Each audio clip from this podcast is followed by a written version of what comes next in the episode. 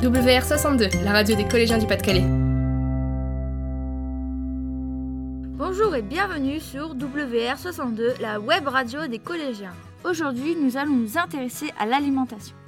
Dans le Pas-de-Calais, de nombreux élèves mangent à la cantine. Mais savez-vous comment sont préparés les repas? Nous avons interrogé Monsieur Frémaux, chef cuisinier du collège Madame de Sévigné. Comment sont faits les repas? Les repas sont confectionnés à la cuisine centrale de Dijon, exactement au collège Henri Wallon, tous les matins à partir de 7h. Est-ce que quand il reste de la nourriture, vous la jetez ou la gardez-vous pour les autres jours? Chaque jour, quand il reste un peu de nourriture à la fin du service, elle est servie aux élèves en, en supplément.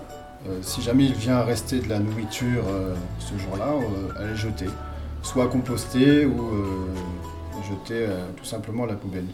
Est-ce qu'il y a du coup beaucoup de déchets euh, par jour? C'est euh, aléatoire. En général, il y a très peu de déchets, parce que euh, les fiches techniques sont élaborées en amont à la cuisine centrale pour justement éviter euh, une production trop importante de déchets. Et le collège Madame de Sévigné fait partie du groupe euh, zéro déchet, c'est-à-dire que des, des mesures sont mises en place pour limiter le gaspillage. Est-ce que vous faites du stock de nourriture? Il y a un stock tampon qui permet justement d'éviter euh, une rupture de livraison de repas pour différentes raisons, euh, soit une panne du camion ou des intempéries. Est-ce que la nourriture est surgelée? Une partie des aliments, effectivement, arrive surgelés à la cuisine centrale de Dijon. Une grande partie aussi est travaillée de façon en, en produits frais. Mais oui, effectivement, il y a des produits su- surgelés. Où vont les déchets alimentaires ainsi que les produits plastiques? Il y a un tri, un tri sélectif, que ce soit pour le verre, pour le plastique, le carton, les déchets qui sont compostables ou non compostables. Il y a effectivement trois euh, composteurs à l'extérieur de, de l'établissement et une personne s'occupe justement de, de composter les aliments. D'où proviennent les aliments? C'est-à-dire de différents fournisseurs, euh, beaucoup de fournisseurs locaux, puisqu'on travaille aussi sur les circuits courts, c'est-à-dire euh, privilégier les, les acteurs locaux afin de, de favoriser le tissu économique local. Vous avez des exemples d'entreprises partenaires? Il y en a plusieurs, oui. Il y a Pruvot-le-Roi, Saint-Hilaire-Côte. Il y a aussi euh, Timmerman sur, euh, le- dans la région des Flandres. Euh, beaucoup de producteurs de, de fruits et légumes locaux.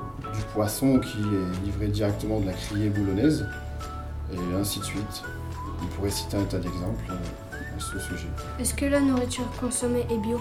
Une partie, une infime partie, je dirais, en toute honnêteté. Pour plusieurs raisons, ça, ça engendre un coût supplémentaire de travailler les produits bio.